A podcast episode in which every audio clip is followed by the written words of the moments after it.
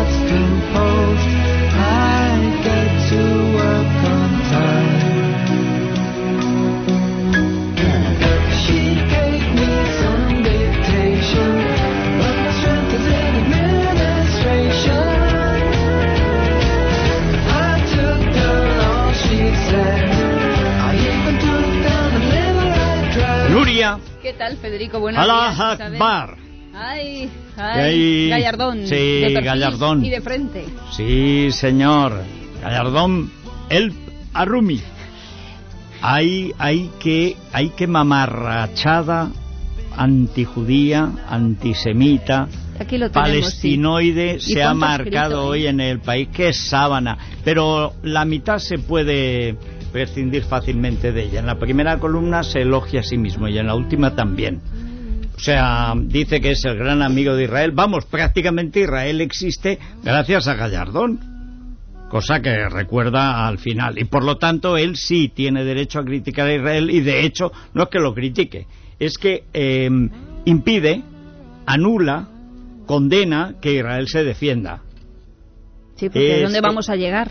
Eh, bueno, claro, es que... yo sé dónde debería llegar este. Este debería llegar como cospedal a vivir dos años en la franja de Gaza y otros dos en Cisjordania. Pero en Gaza dos años, es sin salir de allí, haciendo el bien y predicando y empapándose de ese pueblo al que defiende. Y de paso habrá- dejaba Madrid en paz. ¿Cospedal habrá echado a su asesor de imagen o le ha ascendido? Pues depende. Claro. Eh, yo- para mí que su asesora es ella. ¿eh? Sí, yo creo que es de las que no se dejan que es asesorar. lo más temible de todo. Al final uno viste como le parece que queda bien y claro, pues aparte que ya lleva dos semanas convertida en la pasionaria de Génova. Pasionaria de Albacete o de Génova. Trabajadores y trabajadoras. Sí, trabajadores. O sea, toda la vida queriendo ser los trabajadores ciudadanos, no simplemente trabajadores, para que venga esta señora a dar marcha atrás y a cargarse todo lo que es la gran aportación de la derecha constitucional española en los últimos dos siglos. Hace falta ser analfabetos. Pero bueno, es que si sigo, si sigo me la tienes que quitar del micrófono. O sea, es que no hay nada que me irrite más que la demagogia de los señoritos de pueblo, de los señoritos de provincias y de los señoritos de barrio de la capital con los obreros. O sea, no hay cosa que me cabree más que hacer de los pobres una herramienta electoral, haciéndose así eh, como los encontradizos. ¡Qué mamarrachada! Que el, par- el Partido Popular es el Partido de los Trabajadores. Allá lo era. ¿Qué pasa? ¿Que no era el Partido de los Trabajadores? Es ahora, cuando es el Partido de los Trabajadores. Y con Aznar, cuando votaban 10 millones, ¿qué pasa? ¿Que eran todos vagos? ¿De dónde salen todos esos o votos? pensionistas o rentistas. Es que de verdad no es que no se ganen el sueldo, es que no se ganen el aire que respiran. Pero dejémoslo ahí. Tenemos que empezar con una mala noticia que supongo que se comentará a lo largo de la semana y es que el Rafita va a quedar libre el próximo día 25 de junio tras siete años y sin antecedentes. Ahí está la polémica. Gracias a esta ley del menor se le borran los antecedentes y entonces Bueno, Aquí afortunadamente después existen los medios de comunicación. sí. El Rafita será el Rafita y en el momento en que salga habrá fotos que se repetirán. Hoy dice el diario ABC que se ha cambiado el look y se ha lavado la imagen, se ha teñido el pelo, se ha dejado perillas, se ha cambiado de casa, incluso se ha casado con una joven tan conflictiva como él. Al parecer están viviendo en Cañada Real Galiana. Buen y... sitio. Y dice, le ha aconsejado bien el personal del centro al que iba, Victoria Kent, y ha desaparecido del mapa. Yo no sé si eso es un buen consejo o no es un buen consejo, porque claro, Hombre, por de pronto está huido, fuera de la ley y del control de las leyes de los hombres. Malo. cosa que no tranquiliza en absoluto. No. Al parecer incluso se podría haber ido a otra comunidad, pero bueno, ya hemos dicho que lo más seguro es que vive en Cañada Real.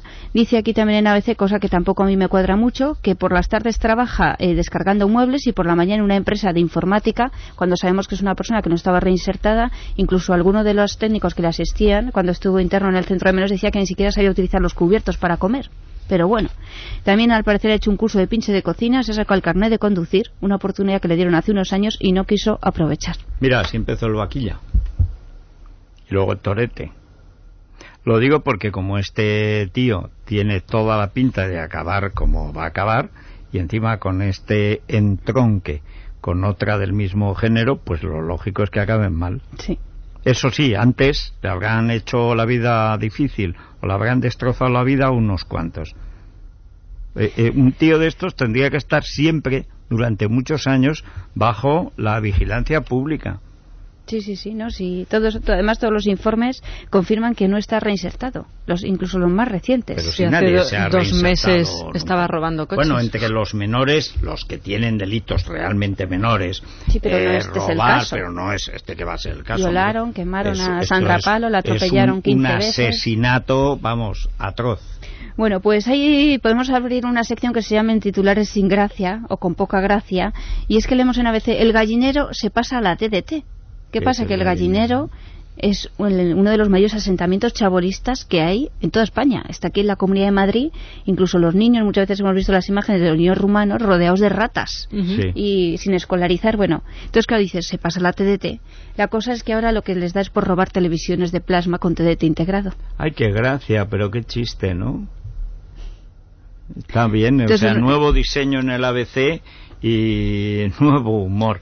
Yo prefiero Mingote, la verdad, que estas gracietas. Claro, antes robaban cable de cobre y ahora se han pasado a la TDT, han hecho una gran red a la policía y se han encontrado furgonetas pues llenas de, pues eso, de almacenes de televisores y ordenadores.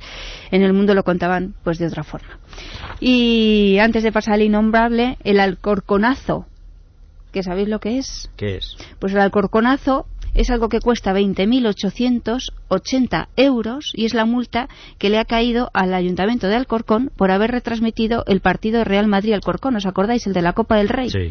Bueno, pues le advirtió Canal Plus, Canal Satélite Digital, le, le advirtió que no podía dar ese partido para cientos de personas como quería dar el Ayuntamiento para ver si ganaban el Real Madrid. Hombre, es que hay que recordar que es que hay que suscribirse y cuesta una pasta. Claro, bueno, pues el concejal de Educación y Deportes, Fernando Cloute, se empeñó y dijo, esto lo Lo dieron y ¿qué pasa? Que les denunciaron. Entonces, por la decisión de esta persona, de este concejal, el ayuntamiento ha tenido que pagar más casi 21.000 euros de multa.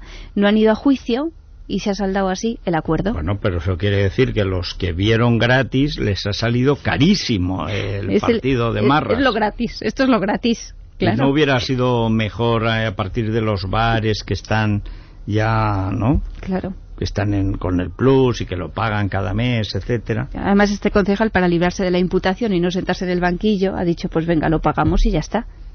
Dice la razón, dice, no se le ha puesto por medio pues las, los 150 millones de euros de deuda que tiene el ayuntamiento de Alcorcón. Ah, no está mal. O sea que esto es albarda sobre albarda. El alcalde es el socialista Enrique Cascallana, uno de los que hoy han venido también otra vez a la Puerta del Sol. Mañana Ah, ya sí, tendremos sonidos.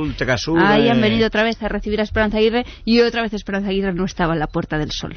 Les ha dado esquinazo. De verdad que les tiene tomada la medida. Yo no entiendo por qué insisten. Bueno, sí, porque que es una limitación intelectual. En Yo ya su pienso en la operación bikini, incluso. Sí, ¿verdad? Que- Claro, hay que caminar. Sí. Vamos con el innombrable. ¡Y que sea alcalde! ¡Que todos somos contingentes! ¡Pero tú eres necesario! ¡Viva el señor alcalde! Numeral, numeral, viva la numeración. ¿Quién ha visto matrimonio sin amonestación? Ah, numeral, numeral, viva la numeración. ¿Quién ha visto matrimonio sin correr amonestación? Pavo real, uh, pavo real, uh, pavo real. Eh, Palestino, ahora tendremos que... Eso yo no lo sé hacer, a ver si aprendes a hacer como hacen... ¡Ah! ¿Eso qué Es verdad, con la garganta Eh, oye, el... que, ¿no? El treno ese extraño.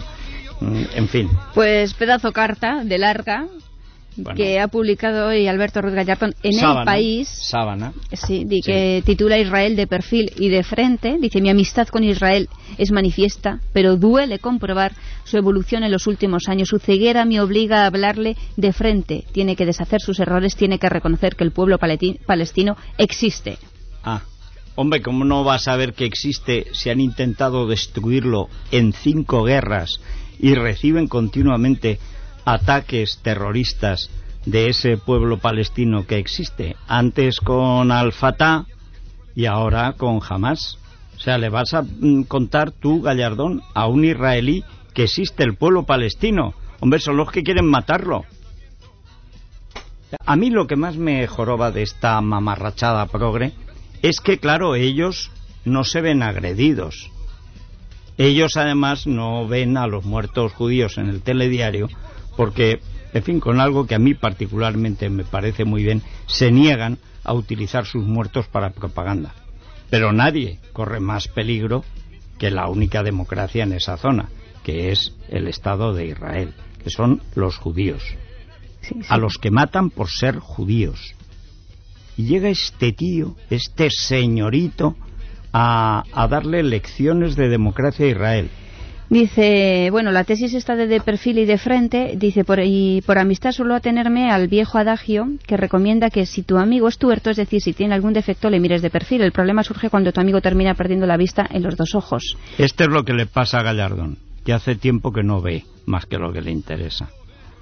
La tesis de esta carta dice no hay explicación que pueda justificar el crimen que se ha cometido y no existe excusa alguna para las acciones del gobierno y el ejército. El crimen es asaltar una tropa terrorista que viene en apoyo a los terroristas fletada por un grupo terrorista turco cuya misión es provocar desde el punto de vista terrorista al Estado de Israel, que tiene un bloqueo legítimo contra lo que dice Gallardón y por supuesto no en aguas internacionales, es que encima está lleno de mentiras típicas de la propaganda Sí, dice de que en aguas internacionales. Mentira, no sabe lo que escribe, es un analfabeto funcional, como siempre digo y siempre me quedo corto. Es mentira. Lo que les, le están negando es el derecho a defender a defenderse al Estado de Israel, es decir, a los judíos y a la única democracia de la zona. Y están concediéndoles al discurso terrorista para idiotas occidentales una legitimidad que no debería tener. Aunque estoy convencido que Gallardón ni siquiera cree esto. Ni eso ni nada. Ahora le conviene, como siempre, ser progre, pues monta el numerito. Y volverá a montarlo. Y si fuera progre defender eh, a Israel, defendería a Israel. Pero y al Dalai Lama y, y a la dictadura china, pues no. Pásame Este el ha estado en la dictadura china mm, poniendo dinero en Shanghái. Dicho sea de paso. Dos frases. Dice, cuando más debería Israel buscar apoyos, más se encapsula en su propio miedo. Actúa ¿Cómo irreflexiblemente, pierde a Turquía como único aliado en el área, irrita a Estados Unidos casi tanto como la Unión Europea. Pero qué mentira. Estados. Unidos, al revés, ha impedido que se condene a Israel. Pero además, Turquía, ¿desde cuándo ha sido aliado de Israel? Otro, otro acto de analfabetismo funcional de este incompetente intelectual.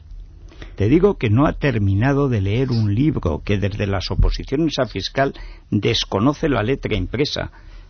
Es que es, bueno, salvo las progradas, el resumen de prensa del país que le hagan por las mañanas, pero resumen, ¿eh? O sea, es que ni siquiera da la argumentación completa. Turquía, este tío no lo sabe, el déspota, pero Turquía tiene un gobierno islamista que después de su actuación en la provocación terrorista a Israel, eh, todo el mundo, en todos los medios, hasta los progres europeos, sacando del país, este tampoco lee, han considerado que Erdogan se ha ahorcado él solo, porque ha demostrado que al final sale el islamista radical que lleva dentro. Es que este, yo no sé quién le escribe los artículos, porque este es ágrafo y debería ser álalo, eh, pero desde luego el que se lo ha escrito es tonto hasta almorzar y después todo el día. ¿eh? Vuelve con el dolor, duele ver al Estado de Israel convertido en una potencia ocupante, pero duele aún más comprobar la evolución escorada hacia posiciones de fuerza en las que la distinción entre derecha e izquierda es casi irrelevante. O sea que cuando todos los judíos, al margen de que sean de derechas e izquierdas, están de acuerdo en defenderse, le parece muy mal. Es las tonterías de Vargas Llosa, que tiene cosas inteligentes, pero sin ninguna cosa inteligente y además con muchas más tonterías. Es, es un artículo típicamente antisemita y esto de que sea amigo de, de Israel, vamos, eh, amigo de Israel, ¿de qué? Los amigos se demuestran en las dificultades. Ahora apuñalando en fin, dejémoslo estar porque ¿para qué? Creo que quiere colocar a Ana Botella nuevamente de señuelo para hacer como que le va a dejar la alcaldía. Luego al final no la deja nunca. Sería una buena alcaldesa. Ya. Porque claro, dice Gallardo, nadie debe distraernos del objetivo esencial, cambiar el gobierno de España. Claro. Claro, él está bien centrado ahí. Sí, él el ayuntamiento ya, bueno, nunca le ha importado nada. Y de su futuro político dice que será el nuevo candidato a la alcaldía de Madrid que no escucha las voces de quienes le sitúan en la política nacional porque este es un momento de unidad y gravedad donde no hay que distraerse. Unidad y gravedad. ¿Se refiere a gravedad la ley de la gravedad, a la ley de la gravitación universal o...? Le queda una manzana en la cabeza. Sí, sí, podridita. Bueno, bueno, pues eh, nos ha llegado un correo electrónico desde Puente Vallecas el miércoles, sin fijar hora, ¿Os acordáis que el anterior desalojo fue a las 5 de la mañana? Sí, bueno, habían dicho, habían llamado a los medios... A las 10 de la mañana. y a las 5 estaban... Eso es. Pues ahora, sin fijar hora, para no pillarse los dedos, está previsto el desalojo forzoso de siete familias del edificio de Sierra de Lucena número 13, declarado ilegalmente desde hace seis meses, lo dicen en el correo electrónico, en ruina inminente. En este desalojo también van a estar afectados cuatro menores de edad Incluso dicen que don Arturo Canalda González, defensor del menor, dice no tiene usted nada que decir al respecto. Vamos a hablar con Salvador. Salvador, ¿qué tal? Buenos días. Hola, buenos días. No sé cómo os pilla este nuevo desalojo de pues ánimo y de... porque claro... Pues imagínate, imagínate que esto es una reproducción de otra vez de, más de lo mismo y la actuación del ayuntamiento pues eh, no mejora, sino al revés, empeora. ¿Empeora? empeora en todos los sentidos. El mismo día van a derribar el edificio. O sea, el mismo día de producirse el desalojo, eh, directamente lo derriban. Teniendo interpuestas una cantidad de, denuncias que es impresionante, que es una prueba de lo que de lo que nos está haciendo este ayuntamiento, o sea, del acoso inmobiliario, pero el mismo día para evitar que un juez pueda eh, decidir eh, que eh, se suspende. Si para o, claro. Claro, y eso es legal. o sea, que en el ahora, mismo, mismo, ahora mismo estamos en los juzgados de contencioso administrativo de Gran Vía y resulta que una, hemos estado esta mañana una anécdota curiosísima que está interpuesto en dos juzgados, en el 20 y en el 25. Bueno, el 20 había cogido medidas cautelares, quiere decir que no se podía producir el derribo del edificio y en cambio el 25 eh, da, orden de entrada y de derribo.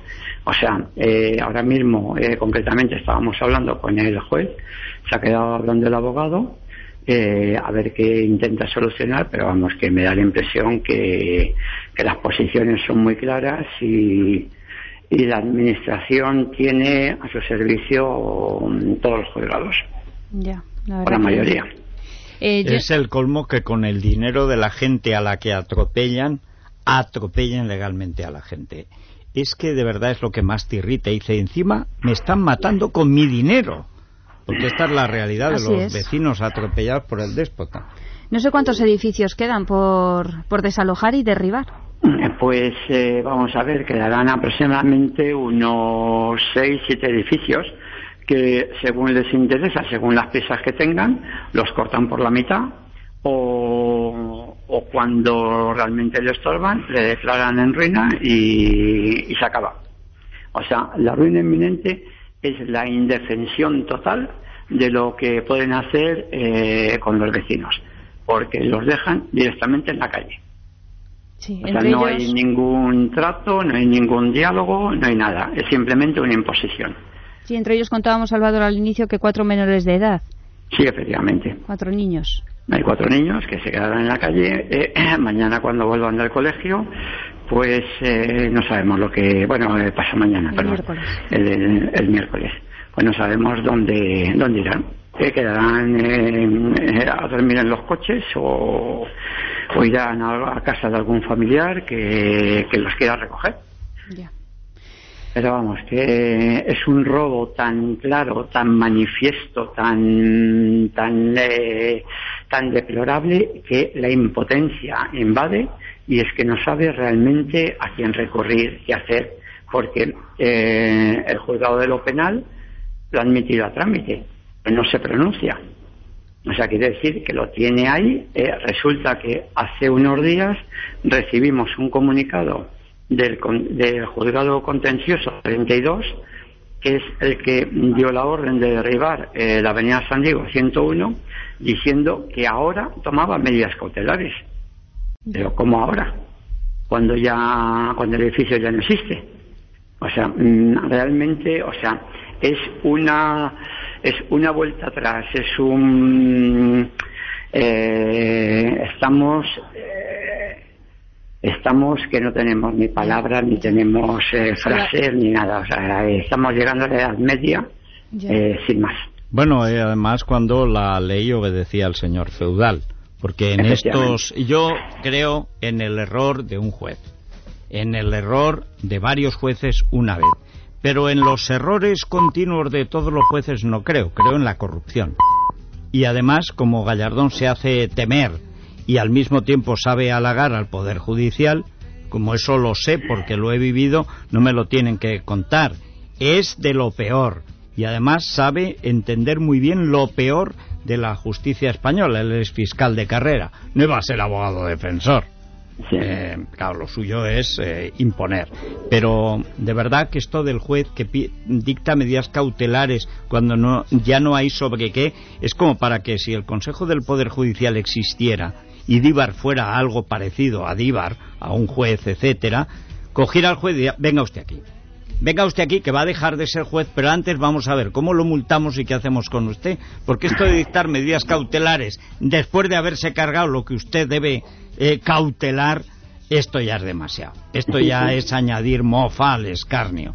Pero ahí entramos en la corrupción de los señores de la toga que también se entienden con Gallardón. Salvador, pues muchas gracias y volveremos a hablar el miércoles. Venga, a vosotros muchas gracias. Adiós. En fin, hay que recordar que cuentan con dos informes de arquitectos y bomberos diciendo que los eh, edificios no están en ruina inminente. Es simple. Lo del, lo del juez dictando a posteriori medidas cautelares, o sea, previas, de verdad es como para acoger a su señoría y llevarlo ante el Cristo de Medina Celi, por si se le descuelga el brazo al Cristo y le pega un clavazo, o ante el Consejo General del Poder Judicial. Pero ¿qué va a ver, eh, qué va a hacer esta gente que bastante está haciendo, aguantando, están destrozados, pues humillados, maltratados, engañados? con su propio dinero. Esta es gente que a lo mejor lleva 30 o 40 años trabajando, pagando impuestos, pagando la seguridad social y los tratan a puntapiés. Ah, es que no hay cosa peor que estos señoritos palestinos, ¿eh? Bueno, palestinos, palestinos de Gucci, ya me entienden. En fin, hasta, mañana, Nuria. Hasta mañana. A las 7. Es radio. A todo Madrid.